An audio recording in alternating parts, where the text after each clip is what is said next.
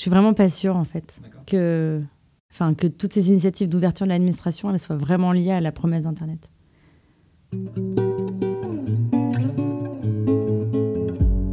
Bienvenue dans Hacker Public, le podcast dans lequel nous allons à la rencontre de celles et ceux qui transforment la culture numérique de l'administration. L'objectif de ce podcast est triple. Si vous êtes dans l'administration, vous allez vous apercevoir que vous n'êtes pas seul et que plein d'autres personnes essaient de changer les choses à leur manière. Ensuite, vous allez découvrir des innovations qui marchent pour vous inspirer, mais aussi des projets qui foirent pour éviter de commettre les mêmes erreurs. Et pour celles et ceux qui ne sont pas dans l'administration, vous allez être surpris de toutes les initiatives géniales qui existent, et cela vous donnera peut-être envie de nous rejoindre. Dans ce premier épisode, nous recevons Mathilde Bras, qui gère notamment le programme Entrepreneur d'intérêt général au sein d'Etalab. Elle nous raconte son parcours à l'intersection des sciences sociales et du numérique et comment elle s'est retrouvée au Conseil national du numérique alors qu'elle pensait au départ devenir criminologue. Mathilde nous explique également comment les programmes qu'elle supervise transforment les administrations et quelles questions éthiques soulèvent la création de briques d'intelligence artificielle par l'administration. Bonne écoute Bonjour Mathilde, merci d'être avec nous euh, ce soir. Bonjour Frédéric. La première question que j'ai à te poser, c'est à quel moment tu t'es dit je vais travailler dans le numérique plutôt que d'être criminologue? Alors, je pense que c'est pas uniquement qu'un moment, c'est aussi un parcours et un peu une évolution que, que j'ai pu avoir pendant mes études. Euh, je dirais qu'il y a eu plusieurs euh, points ou étapes ou peut-être oui, petits petit moments. Euh, quand j'ai commencé mes études, en effet, je, je, me disais je vais aller chercher des choses, investiguer. Et le milieu de la, criminologie m'intéressait beaucoup. Et au cours de mes études, j'ai pu vivre un peu des choses qui m'ont amené vers le numérique. Et en fait, la première chose, c'est d'abord euh, mon expérience aux États-Unis, où j'ai pu euh, pu découvrir un petit peu euh, déjà ce que c'était un, endroit où en fait j'étais entourée de plein d'étudiants qui étaient de plein de nationalités différentes. D'accord. Et on était en 2011, donc c'était juste après l'élection d'Obama et au moment du printemps arabe. Et euh, à ce moment-là, euh, je prenais des cours euh, de médias, politiques et relations internationales à, à Washington. Et j'ai vécu ce qui se passait dans la rue sur le printemps arabe à cet endroit-là. Et, et j'avais des profs qui avaient été des conseillers de président des États-Unis, qui commençaient eux aussi à s'intéresser au numérique et qui m'ont permis d'analyser bah, les révolutions et le printemps arabe à la lumière euh, de ce qui se passait au niveau de la révolution numérique. D'accord. Donc ça, c'était le premier moment. Et puis après, il y en a eu un deuxième, c'est quand je suis rentrée. Euh, donc je me suis dit que finalement, peut-être que j'allais plutôt aller vers des métiers euh, autour du numérique. Je ne savais pas lequel c'était. au début, je voulais être journaliste. après, je me suis dit que j'allais être consultante. et, et en fait, j'ai continué cette quête un peu jusqu'à mon premier job. Euh, et en fait, je pense que je la continue encore. J'ai l'impression que ce qui t'a plu, notamment aux États-Unis, c'est le fait que tu étais avec des, geeks, des gens du numérique, mais tu étais aussi avec plein d'autres gens qui étaient dans d'autres domaines. Ce que je veux dire par là, c'est est-ce que c'est important d'avoir des équipes comme ça pluridisciplinaires? Est-ce que c'est est -ce c'est quelque chose qui manque au numérique à l'heure actuelle?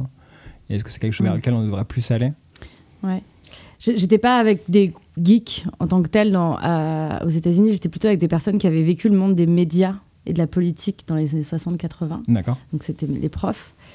Euh, et c'était intéressant parce qu'ils avaient déjà vu, et en fait, plusieurs l'avaient déjà vu aussi, mais moi je commençais à le découvrir, que euh, le numérique était un, objet politique. Et que si on le mettait dans les mains de certains, ça allait créer certaines choses. Si on le mettait dans les mains d'autres, ça pouvait créer d'autres choses. Et, hum, et cette vision, finalement, cette vision politique d'un objet, c'est un peu la même qu'on peut aussi. Euh, enfin, c'est la même réflexion qu'on pourrait avoir pour, par exemple, la transition écologique. On peut avoir une vision politique X et une, une vision politique Y de la transition écologique.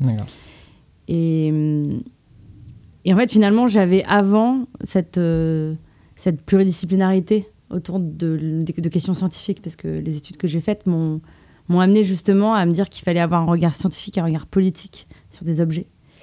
Et, et avec le numérique, en fait, c'est exactement la même chose. Le numérique, c'est une série d'innovations technologiques, mais pas uniquement technologiques, qui sont mises au service de services publics ou de services privés et qui sont aussi euh, qui peuvent aussi véhiculer une vision de la société. Et donc euh, c'est vrai que quand on a des réflexes euh, de, de sociologue ou de sciences sociales, on se dit tout de suite c'est un objet scientifique, il a des présente des dangers, il présente des opportunités. Il faut donc pas que ce soit à la main d'un seul scientifique qui est dans sa tour d'ivoire. Il faut essayer justement de faire en sorte que plusieurs regards se posent sur cet objet. Mmh, d'accord. Et donc c'est pour ça, euh, j'imagine que tu es entré après au Conseil national du numérique en 2013, parce que pour toi c'était une bonne manière d'allier cette espèce de recherche politique avec euh, ce, côté numérique. Oui, bien sûr. Pour la petite histoire, j'y suis rentrée un petit peu par hasard. Euh, et j'y suis rentrée par un stage que j'avais décidé de faire par moi-même, alors que j'envisageais de continuer mes études juste après. C'était un petit stage d'été. Et, en fait, je me suis tout de suite retrouvée parce que c'était un endroit de délibération, le Conseil national du numérique. Euh, c'était un endroit de réflexion où euh, les, à l'époque, les, membres du Conseil national du numérique, c'était des chercheurs, euh, des chefs d'entreprise, des personnes qui travaillaient dans le monde de l'éducation, des personnes qui avaient fait aussi une carrière dans la fonction publique. Et c'était d'une inspiration incroyable. Et c'est vrai qu'en effet, une fois que j'ai eu cette surprise-là lors de mon stage, euh, j'ai eu la chance de pouvoir rester et de pouvoir aussi construire euh, de la vision et une équipe qui a, je pense, euh, continué à véhiculer voilà, l'association de, entre la discussion sur un objet technologique, technique et ses impacts sociaux, économiques, environnementaux et politiques. C'était quoi les sujets de l'époque euh, du Conseil du numérique Il y en avait pas mal. Ce qui était intéressant, c'est qu'on était vraiment. Euh, à, cette époque-là, on, avait réussi à être identifié vraiment comme le poil à gratter légitime sur les questions numériques. Et c'était du point de vue du gouvernement, mais aussi du point de vue d'autres euh, parties prenantes, et même, de, de, la presse, on avait réussi à imprimer cette marque. Et on avait pas mal de sujets, alors il y en a certains qui reviennent aujourd'hui, donc c'est intéressant de voir qu'il y a des cycles aussi. Euh, on avait le sujet de la fiscalité du numérique, où il y avait eu énormément de rapports qui avaient été faits, qui avaient un peu fait date, qui ensuite euh, devaient être expertisés, redébattus, etc. Euh, on avait le sujet de l'inclusion numérique, qui désormais est une politique publique, donc on, peut aussi mesurer l'impact après, après certaines années en fait, de, nos réflexions. on a travaillé sur la, la, question de la concurrence, et typiquement ce qui peut se passer sur le monopole que peut prendre euh, un moteur de recherche euh, sur des usages. Et euh, un autre dont je me souviens bien, parce que c'était mon dernier, c'était sur le travail, sur la transformation du travail. voilà. Et c'était toujours, c'était toujours des, des rapports et des travaux qui étaient intéressants parce que nous-mêmes, on essayait d'être en introspection de, de toutes les postures ou toutes les visions qu'on pouvait déjà avoir eues dans des rapports précédents.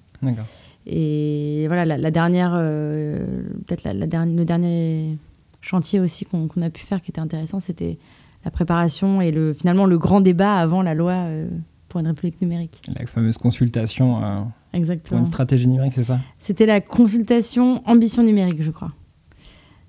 C'était une, une, belle, euh, une belle expérience. C'était une des premières consultations qu'on menait.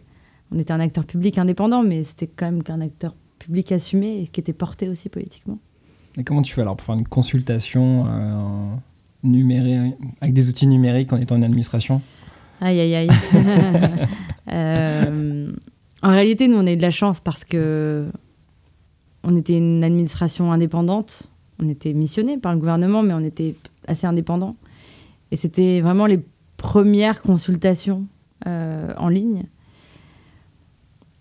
Et, en fait, on a un peu construit aussi des bonnes pratiques via cette consultation, qui sont pas toujours euh, on va dire, euh, pas toujours appliqué aujourd'hui dans certaines consultations, mais ce qu'on a essayé de faire, c'était de, de mettre tous les acteurs sur le même plan. C'est-à-dire que c'était une consultation qui, qui était là pour euh, préparer un projet de loi sur euh, la mise à jour de dispositions législatives sur le numérique, sur, aussi de la régulation. Ce qui est devenu la loi Le Maire, c'est ça? Ce qui est devenu la loi Le Maire, exactement. Et qui permettait aussi de cranter des nouveaux principes et de mettre à jour finalement euh, tout, tout, notre arsenal juridique. Et, et en fait, dans les règles de la consultation et dans les étapes, et on a été suivi aussi par le gouvernement, on avait dit tout le monde est logé à la même enseigne. Qu'on soit euh, un contributeur sous pseudonymat ou euh, un représentant d'intérêt. D'accord. Et donc, quand euh, des grands représentants d'intérêt pouvaient aller voir les cabinets ministériels ou, ou, essayer de passer par des petites portes, le message, il était clair, il était diffusé par tout le monde que si tu veux faire porter ton message, tu contribues publiquement. D'accord. Et donc, on a objectivé un débat par ces petites ruses ou ces petits phénomènes, c'est pas parfait. Euh, mais ce qui permettait de mettre tout le monde sur le même pied d'égalité et d'éviter des comportements, euh, on va dire, euh, de, cavalier, de cavalier seul sur un débat. Et la deuxième chose qui, qui a été assez vertueuse, je pense, c'est que lorsqu'on a fait cette consultation, on a allié des moments aussi, on, on est allé en présentiel débattre avec, avec des communautés. Euh, c'était pas non plus parfait, c'était mais c'était chouette parce qu'on a réussi à aussi euh, mélanger en fait finalement des publics entre eux et de dépassionner parfois certains, certains sujets.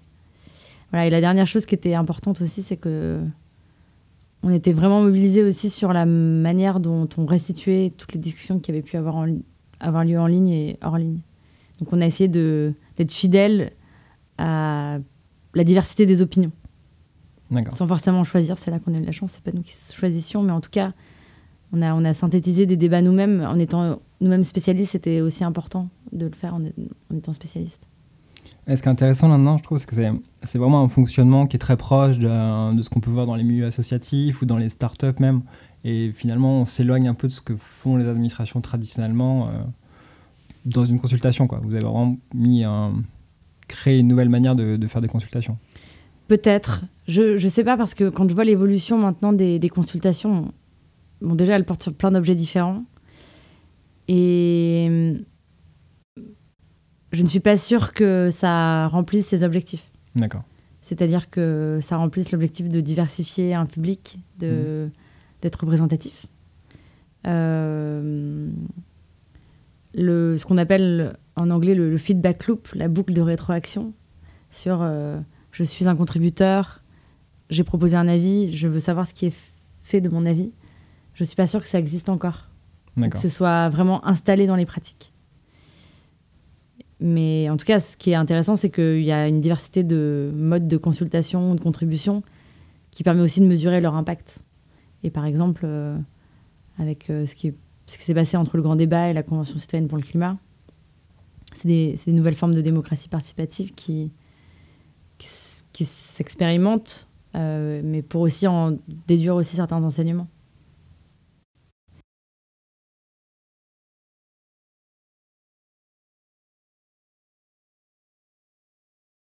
Ensuite, tu es parti travailler à Etalab, où tu as été notamment responsable gouvernement ouvert. Qu'est-ce que ça veut dire gouvernement ouvert? Euh, ça, peut vouloir dire plein de choses. Euh, l'ambition de, de réaliser des politiques publiques ou des stratégies ou des actions de gouvernement ouvert, c'est de pouvoir installer durablement dans les pratiques de l'administration des démarches de transparence, de redevabilité, de participation et d'innovation. Et ce sont des mouvements qui ont lieu euh, d'abord euh, plutôt dans les milieux anglo-saxons, et c'est souvent euh, encore Barack Obama qui a aussi un peu impulsé ces, dynamiques-là. Euh, et, l'idée, c'est que, on va dire, c'est un cadre d'action, c'est un framework, comme ils peuvent dire, pour que de plus en plus dans les pratiques de l'administration, on ait ces principes voilà, de participation, de transparence, de redevabilité et d'innovation. Et quand on fait du gouvernement ouvert dans l'administration, c'est qu'on impulse des dynamiques comme celle-ci. Et donc ça peut être à des niveaux très différents. Typiquement, ça peut être euh, aller euh, voir euh, le ministère des Finances pour, pour leur montrer qu'il y a des nouvelles règles européennes sur la transparence des industries extractives et que pour mettre en œuvre et pour rendre activable une telle règle, il y a besoin peut-être de faire des projets un peu différemment et d'ouvrir des données, de, de parler avec euh, la société civile et de s'associer beaucoup plus en amont des politiques publiques avec la société civile. D'accord. Euh, ça peut être aussi des initiatives où, au lieu de, pardon du mot, mais pondre un plan d'action euh, ministériel sur, allez, on, on, va rappeler, sur l'inclusion numérique, aller voir les acteurs sur le terrain pour aussi identifier plus en amont leurs besoins et concevoir avec eux une politique publique qui soit aussi activable. Donc l'ouverture, elle est un peu à tous les niveaux, quoi. À la fois ouverture euh, des données, des codes, mais à la fois ouverture euh, vers le reste du, monde. Un petit mmh, exactement. Et c'est une ouverture aussi de posture. C'est aujourd'hui l'administration, elle peut pas se permettre de rester dans ses murs, de continuer à avoir des circuits classiques euh, d'édition de, la norme ou de décision. Sans finalement observer et observer en fait, allez, j'ai eu encore avec un petit mot-clé, observer la multitude, c'est-à-dire euh, observer et inclure des parties prenantes ou des personnes ou des types d'utilisateurs ou des petits usagers qui ont des spécificités mais qui doivent aussi faire partie d'un tout. Et pourquoi du coup elle est obligée de changer euh, de cette manière-là l'administration? Qu'est-ce qui s'est passé pour que on en arrive à une situation où c'est plus tenable Je ne saurais pas exactement y répondre à cette question, mais je pense que c'est une bah, il y a une question de confiance de, des citoyens envers l'administration. Hmm. Et ça, c'est la doctrine un peu classique de dire euh, si, si on veut avoir une société euh, où euh, on a confiance dans ce que l'État nous propose et ce que notre administration détient, entre guillemets, sur notre droit, un droit de vie ou de mort sur, sur tout ce qu'on fait, bah, il faut que ça puisse être fait en confiance et selon des règles qui sont importantes. Et alors, c'est sûr que on, peut voir qu'il y a eu certains, peut-être, peut-être que dans dix ans, on réussira à faire une rétrospective sur euh, un peu les signaux faibles qui ont fait que on a eu besoin d'ouvrir les murs. Mais typiquement, euh, on peut penser à certains scandales euh, politiques ou même certains scandales environnementaux. peut-être qu'on fera le, la rétrospective. Je ne veux pas trop m'avancer. Est-ce que tu ne penses pas aussi que c'est une question d'un en quelque sorte d'un nouveau média comme Internet qui est apparu, sur lequel finalement il y, a il y a une très grande liberté. Et la promesse d'Internet, c'est ça, c'est que n'importe qui peut publier ce qu'il veut, et que c'est un peu, comment dire, ouvert les chakras de tout le monde et, ouvert le champ des possibles. Hmm. Je suis vraiment pas sûre en fait que, enfin, que toutes ces initiatives d'ouverture de l'administration elles soient vraiment liées à la promesse d'Internet. Après, c'est un véhicule qui, qui permet de faire des choses, euh, on va dire, vertueuses, mais aussi des, des choses assez vicieuses finalement. L'utilisation de, du numérique et en particulier d'Internet par les administrations, elle peut, elle peut être à double tranchant en fait. Donc je ne suis pas sûre disons qu'il y a peut-être une vision qui a émané euh, d'Internet sur il faut euh, se rapprocher des gens, il faut des intermédiaires, euh, il faut avoir des services qui répondent à un besoin à un moment, à un lieu donné. Mais je, ne suis pas sûre qu'il y a une relation de cause à effet et je ne suis pas sûre qu'il faut qu'il y en ait une parce que, de mon sens, le service public, c'est pas une start-up. Ça reste quelque chose qui a des fondations, qui a des principes, qui a des valeurs qui doit rendre un service euh, égalitaire et juste pour, pour tous.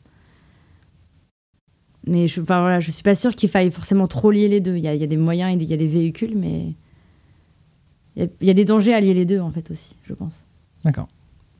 En 2017, tu, toujours chez Etalab, tu lances un programme euh, dans ton équipe qui s'appelle Entrepreneur d'intérêt général. Est-ce que tu peux nous raconter un petit peu les étapes qui ont amené à la création de ce programme? Comment vous en êtes arrivé à, créer ça? Ouais. Euh, alors, c'est pas moi qui l'ai créé ni qui l'ai lancé.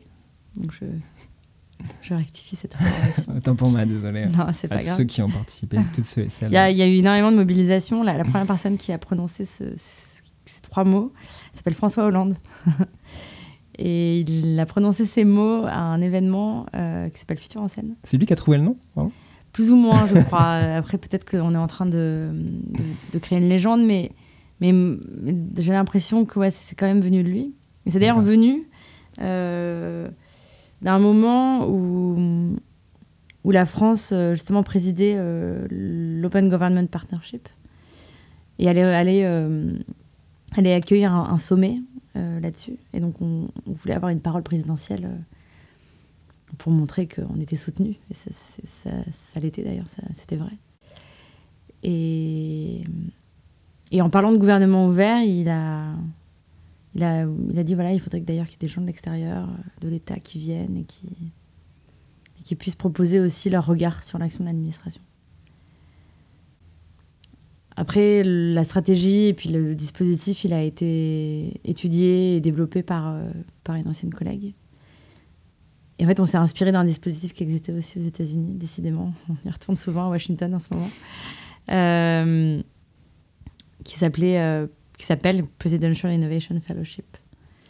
Et c'était encore Obama qui avait créé ce programme. Et ça avait été créé à l'époque où il y avait eu un énorme, un énorme fail sur euh, le système de retraite.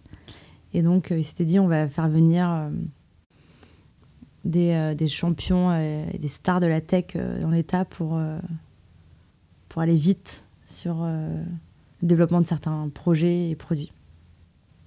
Donc on s'est inspiré de, ce dispositif et on l'a un peu mis à notre sauce aussi. parce que parce que créer un programme d'innovation, ça, ça, se fait pas en un. Fait pas en une parole dans un événement, en une parole présidentielle. Il y a toute l'exécution après. Voilà, il y a toute l'exécution. Et, et donc voilà, mon, ancienne collègue avait euh, bien préparé le terrain. Et on, a, on a, bénéficié aussi d'un financement qui nous a permis de, voilà, de, de mettre le pied à l'étrier. Mais à l'époque, enfin, moi je me souviens que je m'étais dit en fin d'année, le programme s'est lancé fin 2016 et puis après les entrepreneurs d'intérêt général sont arrivés euh, début 2017. Je m'ennuyais un peu en décembre 2016. Je suis allée voir euh, mon directeur et je lui ai dit Henri, voilà, euh, je veux bien prendre, j'y vais quoi. Je savais pas trop à quoi ça, allait ressembler. J'avais pas du tout participé à la création en fait du tout le dispositif. D'accord. Donc, euh, donc voilà, c'est un peu né sur un, sur un malentendu présidentiel. Euh, et on savait pas trop où ça, où ça, où ça allait dériver ou comment ça allait se, se, développer. Et là, du coup, on est quoi On est trois ans plus tard, quatre ans plus tard, et où est-ce que ça en est? Quatre ans plus tard, euh, bah, c'est un peu comme une start-up. Je, suis en train de me contredire. euh, mais donc trois, trois, ans plus tard, on, on a un peu transformé l'essai, puisque euh, en fait ce programme maintenant il est vraiment identifié comme euh, un programme d'innovation numérique qui à la fois développe des outils utiles pour les agents publics et le service public, des méthodes aussi de transformation de l'État et qui aussi euh, vient, on va dire, donner un, souffle à l'administration avec des nouveaux talents et des personnes qui restent. Tu, en es un, des exemples. Mais alors, c'est pour l'anecdote, c'est aujourd'hui, on, on, a lancé un, appel à projet pour la quatrième promotion. Et euh, j'étais avec mon équipe. Et en fait, toute la journée, dans toutes les salles de la direction, en fait, j'ai vu des entrepreneurs d'intérêt général, des anciennes promos, mais partout. Et on se disait, mais c'est quand même bizarre. Aujourd'hui, c'est un moment un peu marrant parce que on lance un nouvel appel à projet, donc on va lancer une, quatrième promotion. Et en fait, ils, sont déjà là partout. Et donc on s'est dit, bon, c'est peut-être qu'on a réussi quand même. Et c'est dur de se dire parce que enfin, ce programme, c'est un combat de, chaque année. C'est-à-dire que dans la mesure où on, finance des projets qui sont censés euh, être utiles euh, aussi pour l'État. On va recruter des personnes qui partent d'un d'un ancien boulot, d'une start-up, euh, d'une grosse boîte, qui sortent d'études par ailleurs. On leur dit, on dit aux administrations et on dit aux, entrepreneurs d'intérêt général, vous allez voir, ça va bien se passer, vous allez être une communauté, vous allez faire des choses super. Mais bon, quand on sélectionne les projets ou, les personnes, on, on n'est pas sûr de nous, quoi. C'est un pari un peu. C'est un pari. Et puis chaque année, il faut, retrouver du financement. Il faut. Quand je disais que c'était une start-up, je me contredisais pas tant que ça parce que c'est aussi parce que avec l'expérience des années, on a aussi euh, apporté des, hum, des améliorations et des adaptations de ce programme. On a commencé, euh, il y en avait 10, la première promotion. On a énormément fait évoluer le programme. Et maintenant, c'est des promotions qui sont entre 30 et 50 personnes. Justement, est-ce que tu penses que l'administration devrait prendre plus de risques sur certains sujets Et est-ce que c'est vraiment des risques finalement de, mm. de, de, faire entrer des gens comme ça? Je pense pas qu'elle prenne des risques. Euh, en tout cas, sur ce programme-là, c'est justement pas un programme risqué. Parce que euh, c'est un programme qui est fait pour euh, dire aux, aux, agents publics vous avez un projet, vous n'êtes pas sûr de vous. On vous fait passer devant un jury qui n'est pas composé uniquement d'agents publics, qui va donner un avis sur les projets et donner un avis sur l'opportunité d'intégrer un projet dans, le programme euh, entrepreneur d'intérêt général.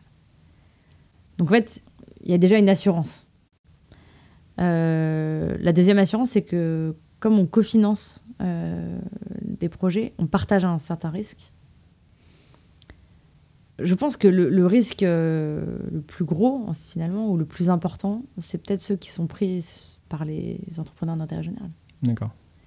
Euh, parce qu'ils prennent le risque de dédier 10 mois de leur existence à faire un projet où nous, on envoie du rêve, mais on n'est pas sûr en fait que interne, il y a un environnement qui soit propice à un nouveau mode de management, euh, qui soit propice à vraiment une réalisation concrète. Et puis, puis surtout, enfin, on dit à des euh, développeurs, à des data scientists, à des designers, venez, vous allez faire votre métier. Et puis en fait, ils font pas exactement que leur métier, ils font aussi un métier de transformateur eux-mêmes. Et, et, ça peut être difficile pour quelqu'un qui est habitué à, être une star de son domaine et en fait à, développer aussi d'autres euh, compétences comme l'empathie et le goût du service public. Euh, ça peut être compliqué. Donc peut-être que le, plus grand risque qu'on qu prend, c'est celui qu'on fait prendre euh, aux entrepreneurs d'intérêt général. Après, on, réussit à le garantir aussi avec tout un programme et toute une communauté qui permet aussi de donner du sens à ces risques-là. Mais pour répondre à ta question sur est-ce que l'administration devrait prendre plus de risques, je trouve qu'elle en prend déjà beaucoup en fait. Enfin, elle devrait peut-être. C'est pas une histoire. Pour moi, c'est pas une histoire de risque, c'est une histoire de de savoir aussi euh, conjuguer en fait entre euh, des politiques publiques qui sont essentielles, des agents qui font leur job mais qui parfois en fait sont pas très heureux dans leur boulot. Alors ça peut être euh, des cadres A+, etc., mais aussi des gens sur le terrain. Et, peut-être voilà, avoir, peut-être que l'administration devrait se donner l'autorisation de diversifier ses manières de faire. Mais je ne sais pas si ça inclut beaucoup de risques, parce que finalement, en fait, c'est pas si risqué ce qu'on fait, c'est des petits budgets, c'est c'est des petites choses, quoi. C'est juste que ça peut être vu comme un risque, mais en fait, le fait de tester petit te permet finalement d'éliminer le risque. C'est ça qui est, qui est peut-être contre-intuitif. Peut-être. Ouais. Une autre question concernant le, le programme Entrepreneur d'intérêt général. Qu'est-ce qui, toi, t'a rendu le plus fier euh, par rapport à ça J'ai écouté une interview où tu parlais de, de, du fait que les mentors se mettent à échanger entre eux et tout ça. Peut-être c'est ça qui t'a rendu fier, ou peut-être il y a d'autres choses qui t'ont vraiment mmh. rendu euh, super fier d'avoir ouais. contribué à créer ça. Quoi. Ce qui m'a rendu fier, c'est que après trois ans, euh, ce programme, il fait même référence au niveau international. Donc je suis hyper fière euh, d'avoir contribué à créer quelque chose qui est reconnu. Après, l'autre fierté, c'est justement, j'en je, parlais, c'est de voir autant de personnes qui ont vraiment essaimé en fait euh, au cours de ces dernières années au sein de l'administration, qui, qui ont commencé sur un projet dans un ministère et puis ensuite qui maintenant euh, ont changé de ministère, font un autre projet, euh, deviennent directeurs d'un incubateur. Voilà, c'est ça qui me rend fière finalement. C'est de voir que on a donné envie et en fait euh, ça a marché. Ouais, vous avez réussi à faire venir des gens de l'extérieur et de les faire rester. Mmh. On a créé un autre sens de l'engagement. Tu parlais euh, tu parlais de transformation et tu, tu, mentionnais que le, fait que le programme EIG justement participait à, cette transformation de l'administration en général. Est-ce que tu peux me donner un exemple pour toi d'une de transformation, quelle que soit l'échelle, hein, mais une mm. transformation qui a bien fonctionné selon toi dans une administration Ouais. Euh, c'est un exemple que j'aime bien parce qu'il est esthétique. Euh, on a accompagné euh, en 2018 un projet au Mobilier National. C'est un endroit qu'on ne connaît pas trop, mais c'est, disons que pour moi, c'est le meilleur Instagrammeur du moment. D'accord. Parce que le Mobilier National, ça, ça s'occupe d'entretenir et de créer des collections de tapisseries, de mobilier pour le patrimoine public et aussi pour, pour meubler des ambassades et des ministères. Et en fait, ils ont un savoir-faire qui date de plusieurs centaines d'années. À la fois un savoir-faire métier, donc il y a des artisans, il y a des personnes qui tissent euh, des tapisseries, il y a des menuisiers, il y a des ébénistes. Euh, il y a des, vrais artisans, des vrais makers en fait finalement. Euh, et l'enjeu, c'était de donner à voir cette collection, qui est une collection qui nous, appartient tous, puisque ça appartient à l'État, et ils ont mené vraiment un chantier euh, de valorisation de ces collections. Alors valorisation pas au sens financier justement, au sens du savoir-faire et des métiers. Et, euh, donc il y a une designer et un développeur qui ont pris leur bâton de pèlerin dans, cette administration et qui sont allés à, la rencontre de ces métiers. Et au départ, c'était compliqué pour les artisans de comprendre que deux personnes allaient créer un portail pour référencer les collections du mobilier national. Et, finalement, il y a eu toute une démarche où il y a eu un dialogue. Et, et quand euh, l'angle de valoriser le savoir-faire a été trouvé, donc finalement le savoir-faire humain, j'ai l'impression que le projet a mieux, a mieux pris et a vraiment inclus tout le monde et toutes les envies de chacun. Finalement, ils, ont, ils les ont considérés aussi comme des artisans, un petit peu. Exactement. Et, et là où voilà, cette transformation, elle me paraît intéressante, c'est que, en fait, il y a une conversion de personnes qui n'avaient pas forcément envie de découvrir les bienfaits du numérique.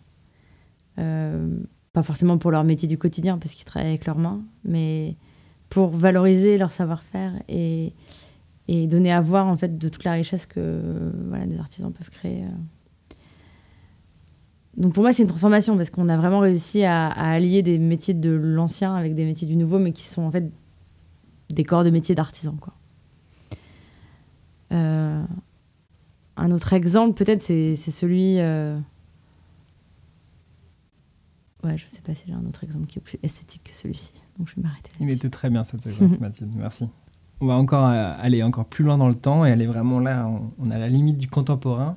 Euh, il y a un nouveau projet sur lequel tu euh, t'investis pas mal en ce moment, qui s'appelle PIAF, qui est un projet pour faire de l'annotation d'intelligence artificielle francophone. Est-ce que tu peux nous raconter un peu bah, quel était le besoin, comment, comment a émergé l'idée de, créer mm. ce projet? Alors, PIAF, le, le, projet, en réalité, c'est de faire en sorte que les acteurs francophones, qu'ils soient publics, privés, associatifs, et qui veulent développer des intelligences artificielles. Là, en l'occurrence, plutôt des, chatbots ou des moteurs de recherche un peu performants, puissent disposer de bases de données d'entraînement, de questions-réponses gratuites, ouvertes et de fait réutilisables. D'accord, parce qu'il n'y en a pas qui existent à l'heure actuelle, c'est ça? Aujourd'hui, le, nerf de la guerre dans l'intelligence artificielle, c'est d'avoir des données d'entraînement pour ensuite euh, entraîner sur des modèles et, commencer en fait une tâche d'intelligence artificielle. Et ce qu'on s'est dit, c'est qu'on s'est dit, bon, bah, nous on est l'État, ça peut être sympa de commencer à le faire et d'entraîner finalement après toute une communauté euh, derrière nous. Honnêtement, euh, enfin, je suis pas data scientist. Je, j'y comprenais pas grand chose au début, le traitement automatique du langage, toutes ces choses-là. mais je voyais le sens que ça pouvait avoir derrière. Et ça rejoint un, petit peu les, discussions qu'on a eues tout à l'heure. C'est que je me suis dit, bah tiens, c'est l'occasion finalement d'explorer plusieurs choses. La première, c'est est-ce qu'on est capable, euh, en tant qu'État, de faire contribuer des gens volontairement pour annoter des données, pour créer des bases de données d'entraînement pour l'IA.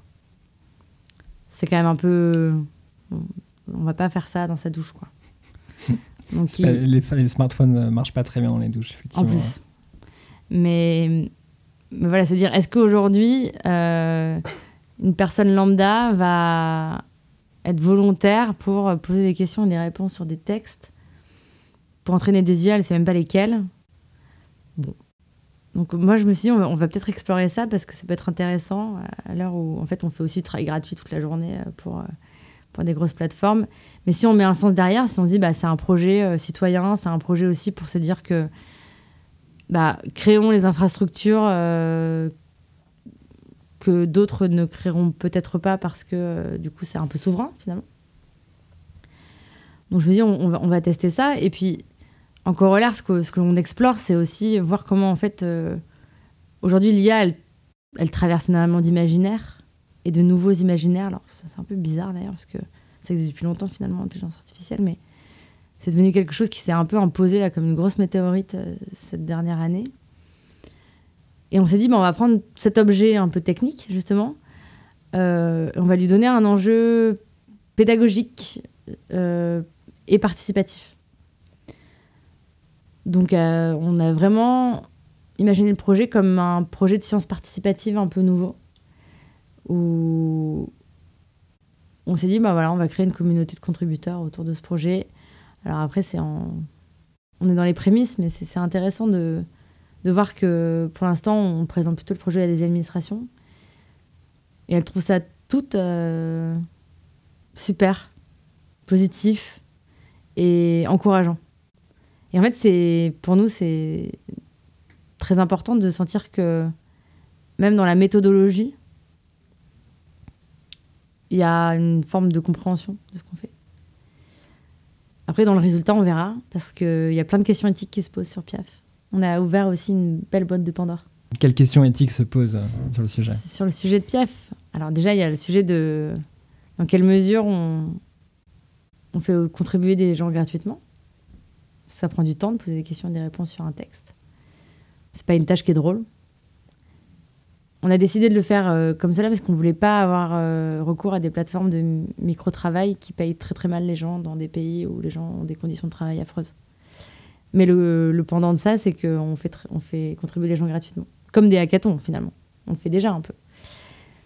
Mais là, la question se pose de manière beaucoup plus millimétrique, on va dire. Et l'autre question éthique qui se pose, c'est par exemple, Piaf, c'est comme si c'était un chantier participatif. C'est-à-dire qu'on est en train de construire un bâtiment, donc des, données euh, qui vont permettre d'entraîner des IA, mais on ne sait pas trop à quoi va servir ce bâtiment. On ne sait pas s'il va servir à faire une prison ou un hôpital. Et c'est là que la question éthique se pose. C'est comment nous, en tant qu'État, qui devons euh, réaliser des infrastructures qui sont communes et qui sont utilisables par tout type de personnes, est-ce qu'on a le droit d'être prescripteur sur des usages? Est-ce que envie que notre est-ce que moi personnellement j'ai envie que que Piaf permette d'améliorer des algorithmes de surveillance? Je suis pas sûre. Est-ce que justement le fait que ce soit un, produit qui vient de l'État, ça permet à l'État de garder une certaine forme de contrôle sur ce sur ce qu'il advient de cette infrastructure? Dans la mesure où c'est ouvert, euh, non, on peut pas trop contrôler. On peut prescrire des usages ou peut-être les les proposer. Après, moi, je me dis, est-ce que la partie communautaire de ce projet, elle permet pas de de, de susciter des usages vertueux? Et donc, comment, enfin là, on en vient quasiment à la question des communs. C'est comment l'État en fait a un rôle à jouer dans la création d'infrastructures où c'est pas forcément euh, c'est pas forcément lui qui est seul dans la gouvernance? Mais euh, je pense qu'on a ouvert un, une énorme boîte. Euh, après, on peut décider de la fermer très vite hein, parce que c'est un petit projet, mais ça peut ouvrir une, bonne boîte. Ouais. Merci Mathilde. Je vais passer des questions un petit peu plus d'ordre général. La, première question qui m'intéresse, ce serait de savoir euh, qu'est-ce qui pourrait finalement détruire tout ce que vous avez construit Est-ce qu'il y a une espèce de menace cataclysmique qui pourrait exister, un peu comme les dinosaures euh, ont été éteints par. Ça dépend des théories, mais on est Mm. plutôt sur les météorites à l'heure actuelle. Est-ce que vous, c'est pareil Il y a des météorites qui pourraient détruire ce que vous avez créé chez Etalab ou est-ce qu'au contraire, c'est suffisamment ancré et suffisamment cranté, comme tu disais, pour que Mm. ça vous arrive pas?